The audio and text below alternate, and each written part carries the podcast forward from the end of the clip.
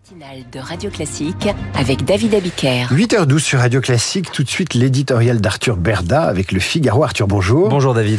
Vous nous parlez ce matin de Nicolas Sarkozy qui refait parler de lui euh, à droite. Oui, car l'ancien président a longuement disserté hier, deux grosses heures en tout, euh, devant une quinzaine de députés LR réunis à la question de l'Assemblée à la faveur d'un apéritif déjeunatoire. L'invitation avait été lancée par Nicolas Forissier qui est à l'origine du rendez-vous et l'événement n'a fait aucun déçu parmi les participants. C'est le moins que l'on puisse dire, vu les commentaires euh, élogieux à la sortie, à commencer euh, par ceux d'Éric Ciotti et Olivier Marlex, le président des Républicains et celui du groupe LR ont beau être hostiles à la stratégie défendue par l'ex-chef de l'État, qui plaide, euh, faut-il le rappeler, pour un accord de circonstances avec la Macronie.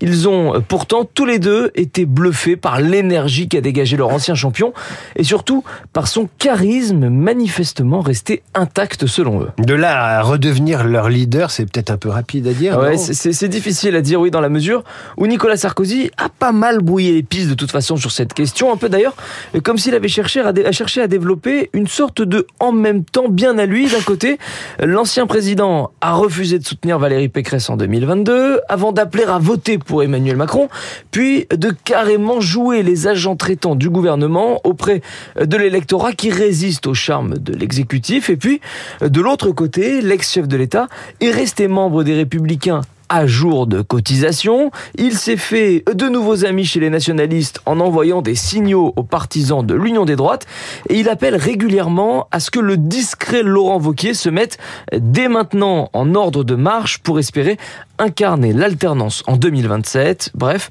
son positionnement est devenu assez inclassable. Mais avec Sarkozy, la politique, c'est toujours fini jusqu'à ce que ça recommence. Mais il continue à peser. Eh, disons qu'il continue à minima à jouer un rôle et à être entendu sans forcément être toujours écouté. Euh, une aura qu'il doit bien sûr à ses qualités et à son parcours, mais pas seulement, car si l'ancien président reste aussi central à droite, c'est parce que le vide qu'il a laissé en quittant la vie politique n'a jamais été comblé depuis. Alors, je lève tout de suite le faux suspense. Non, il n'est pas question d'un retour. Son succès euh, en librairie pourrait peut-être lui en donner l'envie, mais le cauchemar des affaires l'en empêche et le traumatisme de la primaire de 2016 l'en dissuade. Bref, euh, quoi qu'en dise la jeune garde des Républicains qui a euh, considéré qu'il était temps de couper le cordon et d'acter une forme de rupture, aucun patron naturel ni incontesté ne s'est imposé à sa place, ni pour les européennes de 2024, ni pour la présidentielle de 2027. Deux scrutins pour lesquels Nicolas Sarkozy a poussé des noms et une stratégie hier, un discours que son auditoire a écouté sans que l'on sache pour l'instant s'il l'a entendu.